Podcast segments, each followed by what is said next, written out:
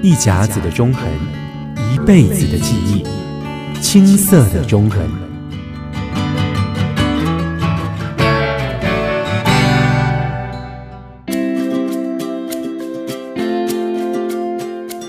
台湾公路史上最抢眼的一支队伍——金马号小姐。哎，乍看“金马”两个字，噔噔噔噔噔噔，哎。不要以为是金马奖颁奖典礼上的礼宾小姐哦，此马非彼马，差很大。在过去老一辈人的大众运输记忆，多半都是来自于公路局。不管是离乡背井到外地打拼，和亲友开心出游，都是最方便又安全的选择。在北回铁路开通之前，旅客们要从西部经由中横前往东部，金马号。就是最好的选择。对许多台湾人而言，中横公路的沿途风光和服务亲切的随车服务员，也就是金马小姐，更是记忆中最美好的片段。至于什么是金马号，又为什么让大家这么的念念不忘？青涩的中横，作者李瑞宗特别安排了一篇《金马号之恋》，来帮大家重温旧梦。金马号哈是公路局差不多在中横开辟的那个阶段哦，台湾运输系统都是公路局在负责嘛。除了民间的一些客运公司以外，这种台湾最主要的公路运输就是公路局。公路局所推出的第一代豪华客车哦，豪华客车，豪华客车。当时所说的豪华客车，就是说你坐这个车哈，它基本上是长途的，嗯，好，譬如说。走省道，对，台北到台中，台中到高雄，最早推出来是这个，要坐四个小时啊，所以你要有比较好的座位嘛，嗯，所以当时推出的第一第一代的这个豪华客车，那这个豪华客车呢，今天看起来不怎么样，可是当时是最好的啦，对，哦，第一个它的座位是软垫。哦，这个软垫现在是基本要求嘛，以前不是，以前是硬木板啊，哦，木板凳啊，硬硬硬座位啊。第一个它是软垫，嗯，第二个是它可以调整座椅，它可以调整背板，嗯，哦，你可以调整一下，稍微让背板稍微倾斜一下。以前没有这种东西，以前除了是硬座，而且还不能调整。第三个就是它在车上有供应水，好高级哦，哎，这是你可以喝喝一杯水，嗯，然后你也可以买。餐点，餐点不是提供的，餐点是你要买哦。比如说你你买个什么蛋糕啦、甜点啦，对对。但是他会提供水，然后再来他也提供报纸和杂志。哇塞，这 VIP 的服务。对对对对对。可是第一代的金马号当时没有冷气，它就是在司机的前座位置，它有两个通风口。车子很热的时候，司机就把那个那个通风口打开，然后一边往前开的时候，气就从、那个、灌进来，对，灌进来，对对，就这样而已。它没有冷气的，不过也还好吧。它如果是开山区的话，窗户打开还蛮凉的，自然冷气。不过当时的人大概身体也比较好，比较能够耐热，要求也没这么高。要求没这么高，有个软座，然后有个开水服务，然后有个书报可以阅读，对，哎，就不错了。对了，说起金马号哦，还有一个让人不可思议的贴心服务，就是寄信。没错，就跟日本的魔女宅急便一样，帮你送信。只是一个是骑扫把，一个是坐金马。金马号，它还可以帮你寄信哦。哎，对对，这个是我们没有想象过的，就是说啊，还有这种服务啊，它就可以帮你寄信。也就是说，有的人可能早上赶早班哦，那他可能要处理一些事情，他从台北坐到台中，八点到十二点，哎，他他有东西要寄，你就可以上车的时候，然后。交给那个车长小姐，她会帮你停留站的地方帮你寄出去。金马号之所以让人津津乐道，随车服务员金马小姐功不可没。但你以为他们只要前后碎碎、比比阿巧就好了吗？当然不是。来，跟你介绍一下，这一群公路女神啊，是要经过招考跟培训的哦。录取率啊，可以说是比大学联考还要低。培训课程呢，堪比空姐。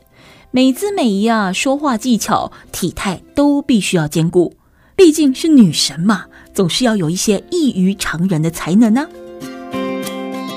我们一般俗称车长小姐了，但是公路局在招考的时候，他就说：“我现在要招考随车服务员。”所以名称正式的名字是随车服务员。这个金马号小姐并没有像我们讲的，就是说，哎，大概就是送书报吗？没有，没有，没有。其实当时的金马号小姐多功能，她还会介绍当地的风光，是公营的导游小姐。对，对，她。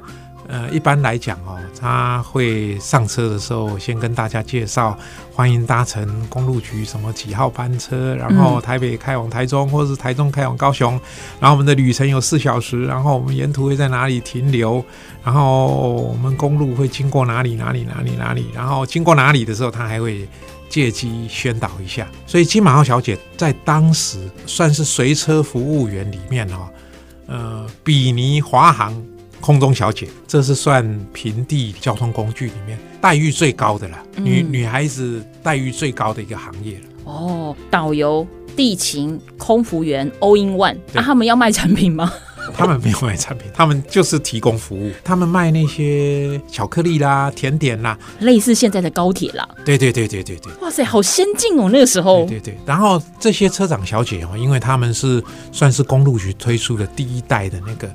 优质的服务员，对，所以他们是千挑百选的。要考试吗？要考试。首先就是高中毕业，在当时民国四十七年、四十六年，你看高中毕业哦，那时候就已经刷掉一批人。再来就是口齿清晰哦，所以他会面试，会看你那个国语、台语讲的清晰的程度。再来就是仪态，不可以太矮，不可以太胖，所以他是比照华航的那个。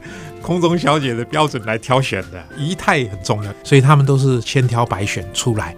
挑选出来以后，他们还要去受训，嗯，去公路局的人员训练班。然后受训的时候，也不是像我们一般说，哎，你就去听听课，然后写写公文呢，不是，他们会请华航的空服员来教他们仪态，站要怎么站，说话要怎么说，端茶的时候要怎么端，旅客服务的时候要回答什么问题。那另外呢，他们也会有中广的播音员来训练他们如何讲话，调整字正腔圆的声音。等他们训练完以后，公路局就配给他们必备的装备，譬如说他们的制服。上衣哈，就是白衬衫，然后还有结一个小领带，左边的那个胸口这边还有一个金马号的一个徽章哦，哦，然后他们还会背一个小皮包，皮质的小皮包，然后穿丝袜、高跟鞋，仪态哈，就是一开始出来的时候就非常亮眼，嗯、所以很多年轻的女孩子大家都会争相来报考啊。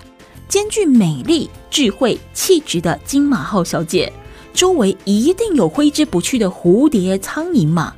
嗯，哎，是仰慕者，你一定很好奇，在那个没有 LINE 加好友、没有脸书可以私讯、没有 IG 可以追踪的年代，到底是要怎么把妹呢？青涩的中和作者李瑞宗访问了《金马号之恋》故事的主角李美雪的时候，得到了答案。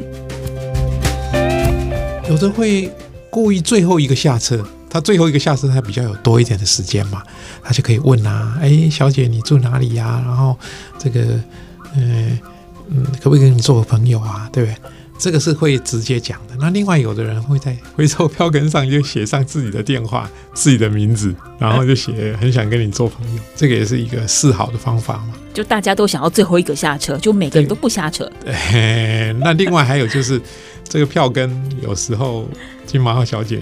看一看也是扔掉了，对不对啊？然后甚至有的人还会，他会看你的服务的车牌，那上面会挂那个服务员的名字嘛？哦，那他就大概就知道你可能是花莲站的，或者是你可能是台中站的，看他的班表这样。对对对，甚至于他会打电话去服务站跟你搭讪呐、啊，真的会遇到很多这种。要追金马号小姐要有很多方法，然后献殷勤，然后非常非常的示好。嗯，对对，因为很多人追求嘛，对，他不一定选你啊，而且留下票根也没用啊，票根那么多，我都不知道你是哪一张。对对对，而且最后一个下车也没用啊，大家都最后一个下车，啊整车都是人，大家都不下车。对对对对，然后打到那个服务站去，没选很多个啊，也不见得是这一个啊。而且客服搞不好很烦，你不要再打了，好不好？我们这边没这个人，对对对，接到很烦。那李美雪看过了这么多奇奇怪怪的，应该说是充满创意的追求方式，又是怎么栽在她的老公手里的呢？李梅雪跟她先生认识，是不是搭金马号认识的人？他说不是。哦，他说是因为在花莲那个吃冰的时候，嗯，哦，花莲花莲有一些冰果店嘛，大概吃冰的时候就遇遇到有一个男生过来搭讪。他他们家等于是说在离山地区哈，就是属于货运行啦，配送物资的啦，配送杂货店的那些杂货或者货运行，所以也常常要去台中啦、哈离山啦这边去配货嘛。所以一讲起来就啊，金马号哦，对对对，我很熟啊，那个骊山啊，我很熟啊。所以所以大概就是这样认识。她每天要发车的时候，当时是她男朋友嘛，叫他们都是排行第二嘛，他们就叫他二哥嘛。那二哥呢，都会算准他，也许第一班车七点钟要发车，所以就爱的早餐就送来了。哇，一定送到他的车子这边来。然后为了爱屋及乌，因为金马号不是只有发一班，对，有时候发两三班、三四班，嗯，然后后面还有直达车，全部的人都有，见者有份。对，二哥的早餐哦，大概是十套烧饼，然后十套豆浆。爱的早餐感动之下，也让李美雪觉得很有面子吧。嗯，帮手也会变多，大家都说嫁给他，嫁给他。对对对对对。万中选一的金马小姐以及她的爱情故事，为冷静沉稳的中横公路添上了一笔浪漫的气氛。而借由金马号之恋，让我们再次回想起天上飞的是中华，地上跑的是金马。的那一段黄金岁月，中恒的故事未完待续。